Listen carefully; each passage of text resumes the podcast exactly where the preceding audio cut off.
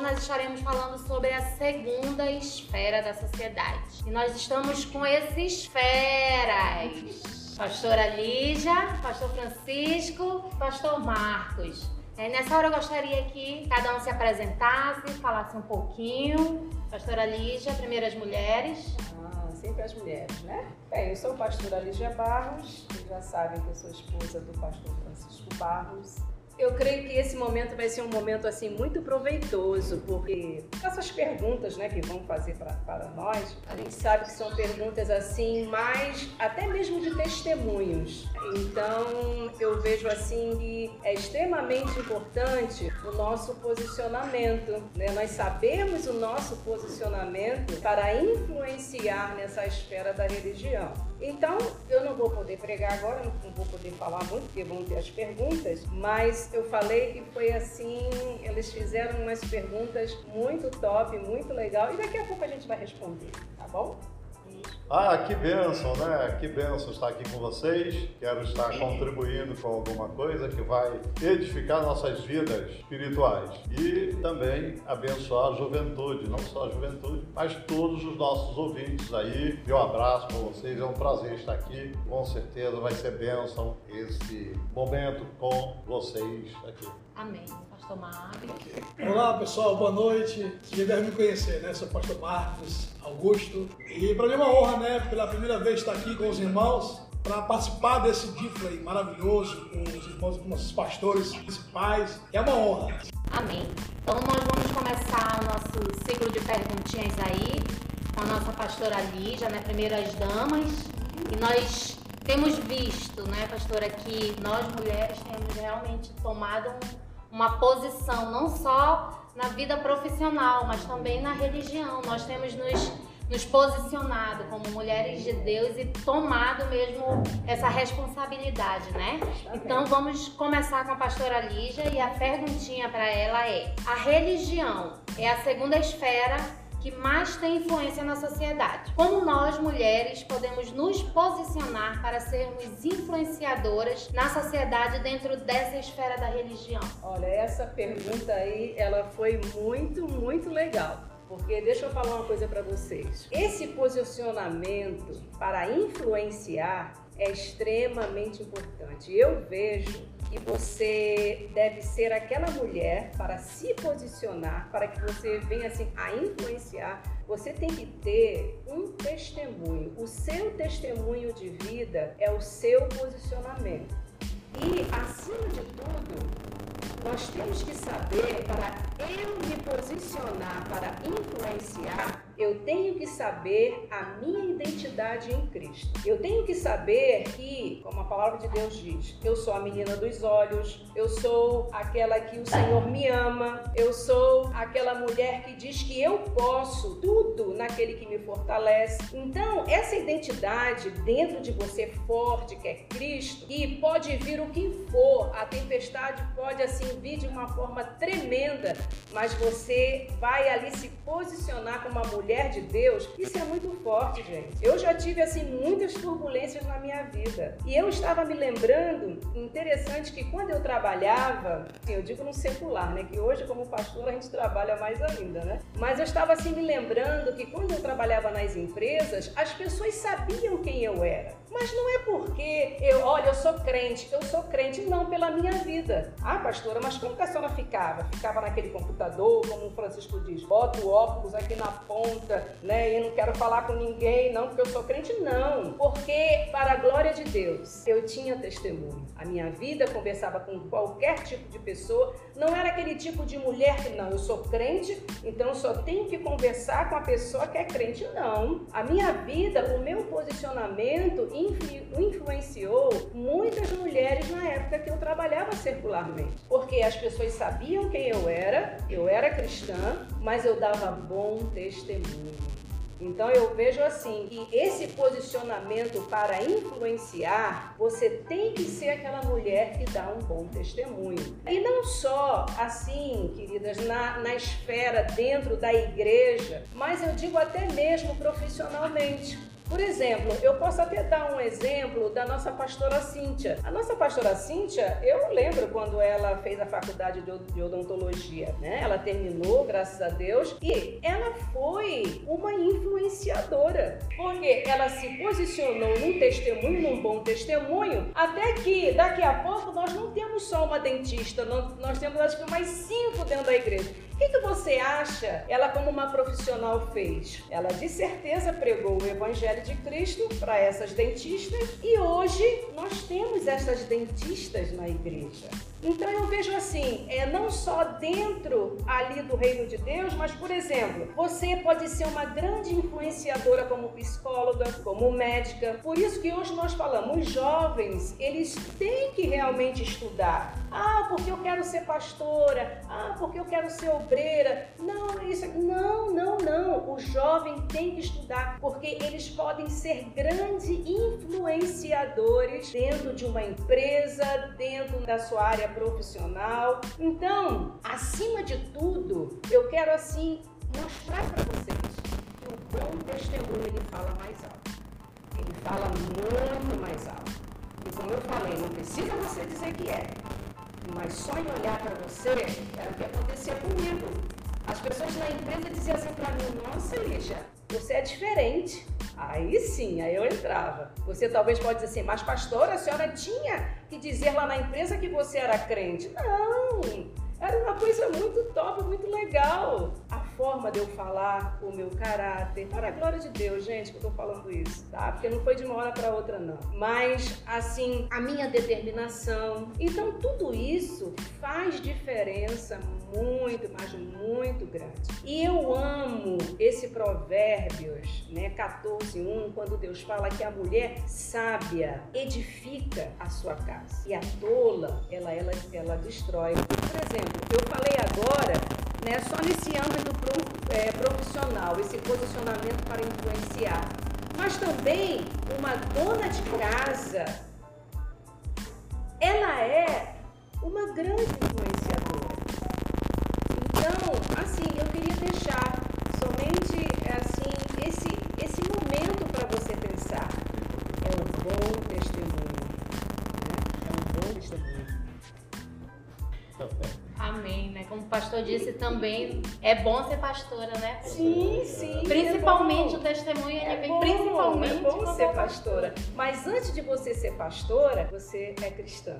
Amém? Amém. Você é uma cristã.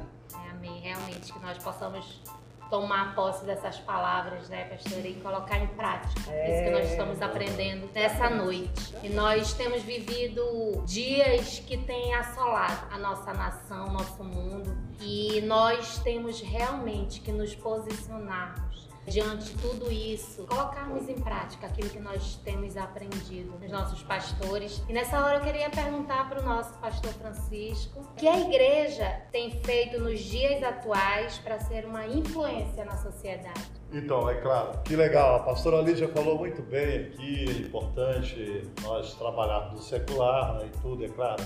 E é bênção ser um pastor, uma pastora. Você pode ser uma pastora, uma pastora no reino de Deus e ter as suas atividades. Nós temos pastores que são empresários. Pastor Simbal, pastor Eri, trabalha como um dos gerentes lá do distrito e é uma bênção, viu? Bom, a pergunta é o que você... O que a igreja tem feito Ah, nos dias atuais sim. para influenciar a sociedade? Gente, primeiro, nós temos que entender o seguinte: quem é a igreja? Quem é a igreja? A igreja somos nós.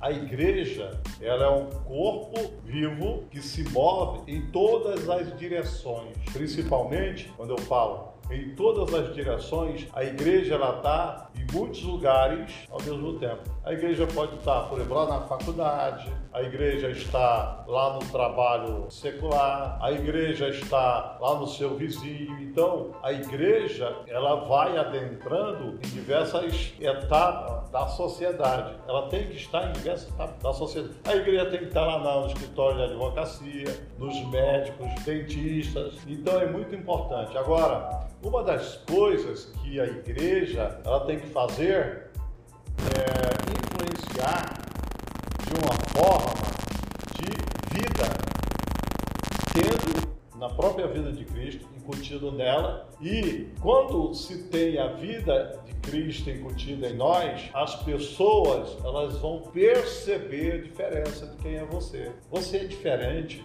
você fala diferente, você age diferente, você tem uma atitude diferente. Eu me lembro que, é, quando a Lígia falou aqui, que circularmente, quando nós trabalhávamos em empresas, nós, eu trabalhava numa só, eu era responsável pelo setor dentro da empresa, e muita gente batia lá na minha porta e ia falar assim, Francisco, eu queria falar contigo aqui porque eu vejo que você é diferente. Agora, o que nos faz diferente? Ser diferente é ter o Espírito de Deus. Porque muita gente acha que ser diferente é pintar o cabelo de vermelho, de azul, é andar cheio de papagaiada. Não tem nada contra isso, não. Cada um faz o que quer, pinta o cabelo de sei de quê. Ser diferente é você absorver o estilo de vida de Cristo na, no seu coração. E quando nós temos esse estilo de vida de Cristo em nós, aonde nós chegarmos, nós vamos ser sal. Então a igreja, ela tem que ser sal.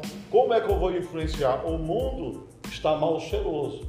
Na verdade, como a Bíblia diz, mundo jaz no maligno, o mundo está precisando, na verdade, de receber esse perfume. A Bíblia diz que nós somos o perfume de Cristo. Nós somos o bom perfume de Cristo. E a igreja ela deve influenciar como o bom perfume de Cristo. As pessoas, onde você chegar, vocês têm que chegar lá naquele lugar e as pessoas sentir esse aroma da sua vida. Agora a igreja que quer realmente mudar a história e influenciar, ela tem que realmente viver uma vida na verdade. Ela tem que ser luz, ela tem que ser sal. Jesus falou assim: Vós sois o sal da terra. Mas, se a igreja estiver se amoldando ao sistema do mundo, ao pecado, à mentira, concordando, compactuando, sendo conivente com as coisas erradas, ela nunca vai influenciar a Bíblia diz o quê? As portas do inferno não vão prevalecer contra a igreja. Quando ele fala sobre essa questão, ele está dizendo contra uma igreja que é sal, contra a igreja que exala o perfume de Cristo, contra a igreja decidiu viver uma vida de santidade. E hoje é difícil ter uma vida de santidade? Não. Porque santidade é uma atitude e uma decisão do teu coração. É, você lembra de uh, Daniel, estava um escravo né, e estava lá no exílio. Então Daniel decidiu a não comer das iguarias do rei do mundo. Então, para a gente, como jovens na igreja local e que quer influenciar outros jovens a estar com Cristo, nós não podemos comer das iguarias que eles estão comendo. Que iguarias são essas? Que comidas são essas? Existe muita comida no mundo que são boas, agradáveis aos nossos olhos. E viu a mulher que a árvore era boa e tomou do fruto e comeu e deu ao seu marido. O que aconteceu? Um caos total que hoje nós vemos aí que está acontecendo na sociedade. Então, nós podemos sim sermos influenciadores, não de uma forma legalista, mas mostrando Cristo na nossa vida para as pessoas através das nossas ações e das nossas atitudes. Amém. Verdade, pastor. É nós realmente nos levantarmos, né, como Sim como cristãos verdadeiros, né, deixar a covardia de lado e realmente tomarmos posse disso e seguir. Mas amém. E agora, por último, mas não deixando de ser importante, né, pastor Marcos?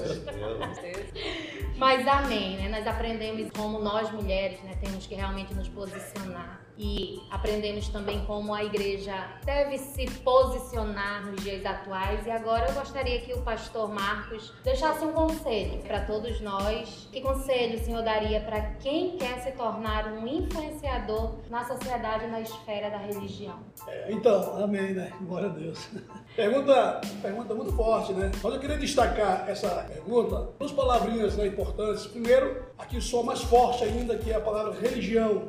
A religião, na verdade, dessa sociedade moderna, desde os primórdios, na verdade, ela tem sido. A gente tem é, ouvido falar da religião como algo assim que vem para trazer confusão para a vida das pessoas. Quando se fala em religião, as pessoas recuam. Então, infelizmente, há uma mentalidade das pessoas em relação à religião distorcida. Infelizmente, é, através daqueles que, que falam de religião, que pregam uma religião. Eu, isso eu aprendi há muito tempo. Aprendi que a palavra religião no latim significa religare. Então, é ligar o homem a Deus. Porém, os homens procuram de todas as formas ligar o homem a Deus. E nós sabemos que a única pessoa que pode ligar o homem a Deus é Jesus é o próprio Cristo. E quando você prega uma religião sem viver na sua vida a verdadeira religião, você se torna um religioso. E é disso que as pessoas têm raiva. É disso que as pessoas não aceitam ir para a sua igreja, sabe? Ouvir você falar. Às vezes nós queremos influenciar o nosso familiar e às vezes começamos a pregar uma religião sem sentido, sem praticidade. O próprio Jesus, ele tinha uma autoridade tão grande é, que ele não só ele falava, mas ele conseguia convencer os ouvintes, sabia atrair os ouvintes, não pela religião que ele, ele vivenciava, mas porque ele vivia a própria religião. Ele praticava aquilo que ele falava. Então, o segredo para viver bem uma, é, a religião na sua vida é praticar a palavra de Deus, é viver aquilo que você está falando, você está pregando, você está vivendo, você está passando. Então, é passar isso e levar as pessoas a acreditar não na religião que você prega, mas naquela que você vive diariamente na sua vida. Então, infelizmente, por causa da imaturidade de muitos, muitas pessoas, por não conhecerem a palavra realmente religião, acabam que trazendo até distanciar as pessoas de Deus, da igreja. Ah, não vou para a tua religião porque a tua religião proíbe isso, proíbe aquilo, e não pode comer isso, não pode comer aquilo, a minha religião não permite isso. Isso é tudo mentira, né? Nós sabemos que é mentira. E o próprio Jesus não trouxe isso para nós. O nosso pastor acabou de dizer que ah, é, é, ele quer que nós vivamos uma vida de santidade. E é um estado, né? É uma decisão, uma posição nossa, viver longe do pecado. E assim, a verdadeira e pura religião, qual é o que Tiago ensina? É visitar os, os órfãos, as viúvas. Esse visitar quer dizer ver a necessidade das pessoas. Um religioso não, ele não está nem aí. O, o, o, dedo principal do religioso é apontar e julgar as pessoas porque elas erram, elas pecam e tal. Então, a religião, ela soa nos ouvidos da, da sociedade hoje como algo, um repúdio, né? E quando você consegue viver essa religião de Cristo em sua vida, aí sim, as pessoas começam a converter, a mudar de vida, a seguir você, a ouvir você, porque você está vivendo uma religião verdadeira. Amém, glória a Deus. Então, aproveitando esse fio da meada aí que o pastor começou a falar, eu gostaria que o pastor Francisco explicasse para a gente, que o pastor deu aí, falou um pouquinho, é qual a diferença entre a religião e a religiosidade. Eu posso até mostrar na palavra, interessante. Aqui em Mateus, capítulo 23, olha aqui a diferença. Uma das classes que mais contestaram Jesus os religiosos, os fariseus, os saduceus. A todo momento eles procuravam experimentar Jesus com perguntas com o propósito de desmoralizar o nosso Senhor Jesus. Mas olha só o que Jesus fala aqui. Mateus capítulo 23 diz assim: Então falou Jesus à multidão e aos seus discípulos, dizendo: Ó, na cadeira de Moisés estão assentados os escribas e fariseus. Todas as coisas, pois, que vos disserem e observeis, observai-as e fazei-as, mas não procedeis em conformidade com as suas obras, porque dizem e não fazem. Então, essa é a grande diferença. Quando Jesus se dirigiu para discípulos e o povo, ele estava, ele, estava dizendo: olha, você está vendo esse pessoal é fariseu, os religiosos, aquilo que eles ensinando a respeito da palavra de Deus é verdade. É verdade, vocês devem fazer. Porém, não imiteis as suas atitudes, porque eles falam, mas não vivem. Então a grande diferença é que a gente diz assim, pessoas dizem assim, ah, mas eu tenho Deus no meu coração. A gente vê as pessoas falando isso, ah, mas Deus está comigo. Amém, glória a Deus. A misericórdia de Deus e o amor de Deus realmente nós temos que ser gratos pela misericórdia de Deus, porque apesar das nossas falhas, apesar das nossas dificuldades erros, o Senhor sempre está ali pronto para mudar nossa história, para realmente mudar a nossa vida, para nos ajudar, para nos socorrer. Agora, problema é que o Senhor não quer que nós vivamos essa vida de religiosidade. Às vezes pessoa, as pessoas vão à igreja todo domingo, porque eu estou lá todo domingo.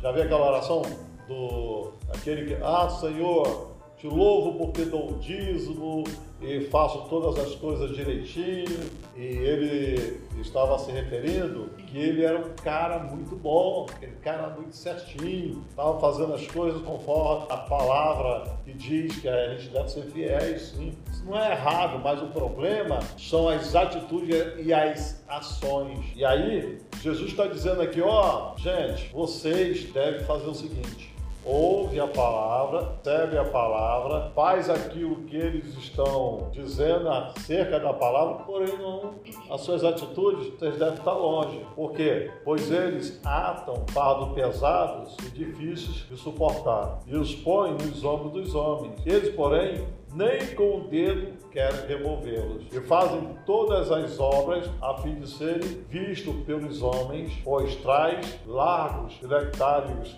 e alargam as franjas é, das suas vestes. Amo os primeiros lugares. Então, os religiosos, eles sempre querem aparecer. Amo os primeiros lugares vive uma vida de aparência. E aquele que não é religioso vive uma vida de simplicidade e não fica buscando galgar, na verdade, está buscando galgar cargos que sejam de destaque o, a pessoa que é religiosa, eles fazem as coisas para mostrar para os outros e aparecer. Mas aquele que não é religioso, ele entende que tudo que ele fizer, ele está fazendo para Deus. Então ele aguarda a recompensa de Deus. É, e também, eu estava aqui me lembrando, seria tipo assim, eu amo a Deus, mas eu não temo a Deus. Que isso? Eu amo. Eu vou à igreja, minha Bíblia, ouço adoração, né? Eu tenho que estar lá na terça-feira, eu tenho, que estar, eu tenho que estar lá nos três cultos ou em algum dos cultos, porque eu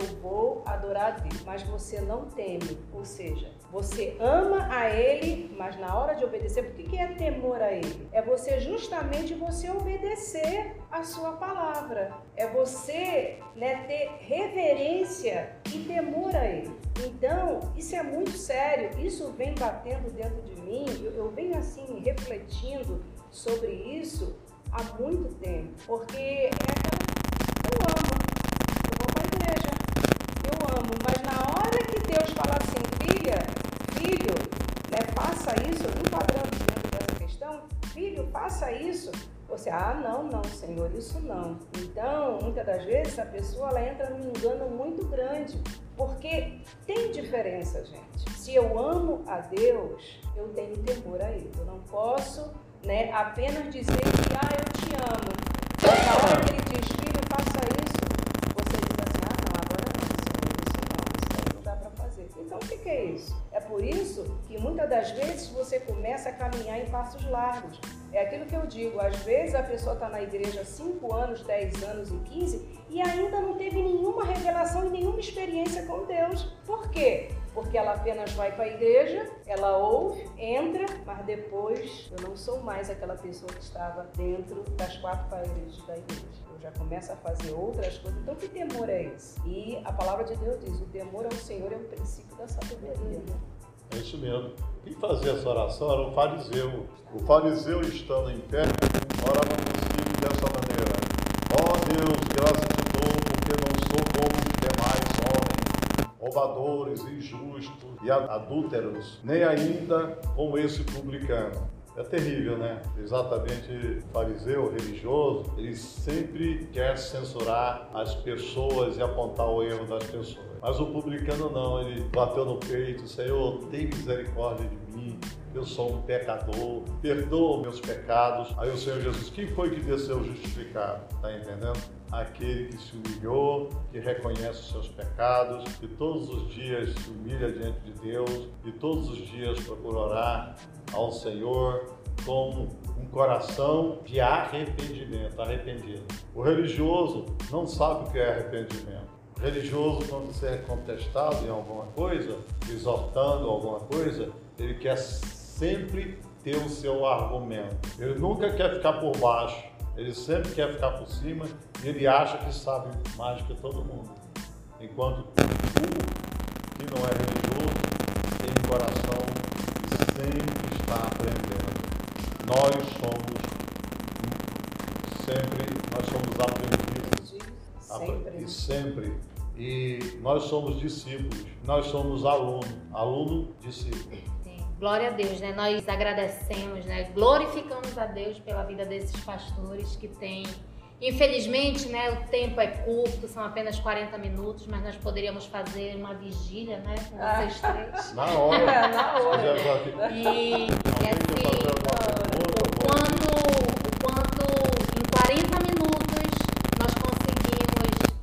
de vocês, né, muita, Uma coisinha. é, muita coisa e podemos aprender. Com certeza somou nas nossas vidas, nós aprendemos muito. Queremos agradecer nós do Difflin, a família Difflin. Ai, que lindo. Agradecem a participação de vocês. Nós sabemos que vocês têm agenda muito lotada. Né? Mas nós agradecemos assim. É verdade mesmo. Pode, pode, pastora, pode falar aí o Não, conselho. só, é só uma frase para as mulheres, né, para aquelas que estão aí nos ouvindo. Eu quero dizer uma coisa para você. Seja filha e haja como filha de Deus. Amém? Amém. Isso Amém. vai fazer muita diferença na sua vida. Amém. Muitas vezes nós nem precisamos abrir a boca, né, palavra de Deus, nós somos a carta. Então, muitas vezes nós ganhamos, nós mostramos quem somos sem nem abrir, a boca, né? Só com atitudes, né? Então, que nós realmente venhamos tomar essa postura, ter essa atitude, transformar. Ser uma andorinha só não faz verão, né? Mas reunidos nós conseguimos, né? Então, assim, nessa hora eu gostaria que nosso pastor orasse, né, por nós, abençoando a nossa vida, trazendo assim, Amém. derramando dessa unção, trazendo isso aí que vem de cima, do alto sobre as nossas vidas, orasse nessa Amém. hora. Que realmente nós venhamos, né, que a partir desse momento, que realmente nós possamos nos levantar como pessoas que irão fazer a diferença nessa esfera, na sociedade, em nome de Jesus. Amém. É. Amém. Legal, não vou fazer uma oração, mas olha só, lembrando-se do Difre, claro, a gente sabe o Difre, uma bênção, vocês jovens, né? E o conselho nosso é que vocês venham influenciar dentro da igreja também aquelas pessoas, outros jovens, outros mais outros jovens, a realmente estarem buscando a Deus, amando a Jesus, sendo realmente discípulos de Jesus. Amém. Tá? É um braço, é mais um braço para a edificação do reino de Deus da igreja local. Amém. Tá entendendo? É bom entender isso. Então é muito importante isso. Difre não pode, nem tem como ser, a gente sabe que diversos lugares, igreja, o Difre realmente tem sido uma bênção. Agora, bênção de influência para mudar a história. Amém? Aleluia. Por isso, no nome de Jesus, eu quero declarar a bênção Amém. de Deus. Amém. Senhor, usa a vida dos jovens. Amém. Quero declarar que os jovens dessa geração vão salgar, vão ser um instrumento de avivamento, um instrumento onde vão levar Jesus a todas as camadas da sociedade, vão levar Jesus a muitos outros jovens que estão debaixo de um sistema maligno, de, de drogas, prostituição. São jovens influenciadores levando Jesus através das suas vidas. Eu os abençoo e declaro no nome de Jesus que é apenas o começo. Amém e amém, Jesus. Deus abençoe. Glória a Deus. Glória a Deus. Tá? Então, gente, beijo pra vocês até segunda-feira. Não perca mais uma pessoal. E vai ser tremendo, em nome de Jesus.